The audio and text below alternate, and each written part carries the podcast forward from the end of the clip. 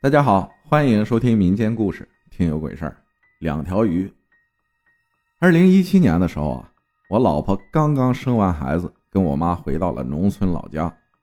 事情也就是她坐月子奶孩子的时候遇到的。当时我在深圳这边工作，早上五点多，天还没亮的时候，我的电话就响了。我迷迷糊糊拿起手机看了下，是我老婆打过来的电话，我就接了起来。我有点生气的问他：“你干嘛呢？这才几点给我打电话？外面天都还黑着呢。”我老婆就很紧张的跟我说：“我刚刚做了一个很奇怪的梦，我给你说说。”虽然我非常的困，极度的不情愿，但还是耐着性子听了下去。事情的起因是这样的：前一天早上，我爸出门去买菜，回来的时候，除了买到的菜之外，还拎着两条非常大的鱼，真的比一般的鱼大了很多。我老婆说她也不知道那两条到底是什么鱼，就只听我爸说去买菜的时候，在路边遇到了一个人在卖鱼，鱼只有两条，围了很多的人。那个卖鱼的男人说这两条鱼是他前几天去山里钓上来的，绝对的绿色健康，纯野生的。问了问价格也不贵。两条鱼才五十块钱，于是我爸当时就买了下来，准备给我老婆炖鱼汤补一补。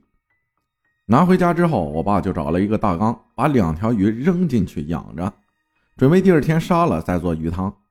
而当天晚上，我老婆就做了这么一个怪梦。我老婆说，我梦里自己正在床上躺着睡觉，不知道啥时候屋子里就走进来两个瘦瘦高高的男人。这两个男人看见了他，就径直走到了我们床边。我老婆刚想问他们是干啥的时候，这俩人扑通一声就齐齐的给他跪了下来。老婆说，当时她也并没有觉得害怕，只是奇怪他俩这是要干什么。就在我老婆胡思乱想的时候，其中一个男人就开口说话了：“我们两个原本是在山里刻苦修炼多年。”结果只是因为一时的贪恋口腹之欲，被人给抓了。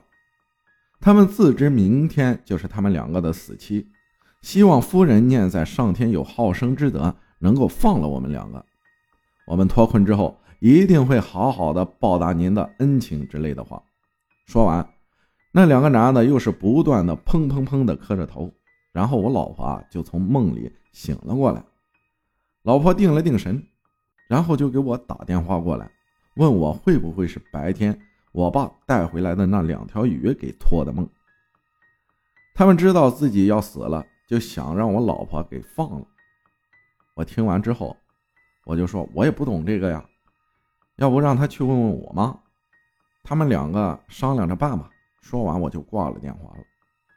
在公司午休的时候，我想起了这件事儿，我就给我老婆打电话。问他事情最后怎么办的，我老婆就说，当时挂了电话之后，他就去把我妈叫了起来，又把这件事告诉了他。我妈当时也没有啥主意，就说既然这样，那就放了吧。我们宁可信其有，不可信其无。于是他俩都起床，准备去给那两条鱼放生。但是走到养着鱼的那个大缸那里的时候，发现两条鱼都不在里面。于是他们两个人就到处翻找。最后在排水沟里找到了一条，又在院子里的小菜地里找到了另一条。我老婆就赶紧去屋子里拿了一个盆装上，骑上电动车去村北头那条河就给放生了。说一句后话啊，我也不知道这件事情到底是不是因为我老婆放了那两条鱼的福报。她怀孕辞职之前，薪水只有八千块钱，而且在家。养胎生娃奶孩子整整一年多都没有工作，我当时就想着他能找到一个月薪八九千的工作就不错了。让我没想到的是，我老婆只用了不到半个月的时间就找到了一个月薪一万二的工作，而且她面试的时候也特别简单，就问了几个问题，当时就让她入职了。我听完以后觉得特别的开心，也没想太多。后来我才觉得不应该，一个离开岗位那么多年的人，中间隔了一年半的时间，找工作薪水不降就算好的了，结果我老婆不降反升，工资比我还要高一点。虽然这只是我的猜想，我老婆也觉得她能找到这么好的工作是她自己的实力。但是打从内心里，我是愿意相信这是两条鱼的福报。感谢凤无忧分享的故事，善有善报吧，对不对？挺好的。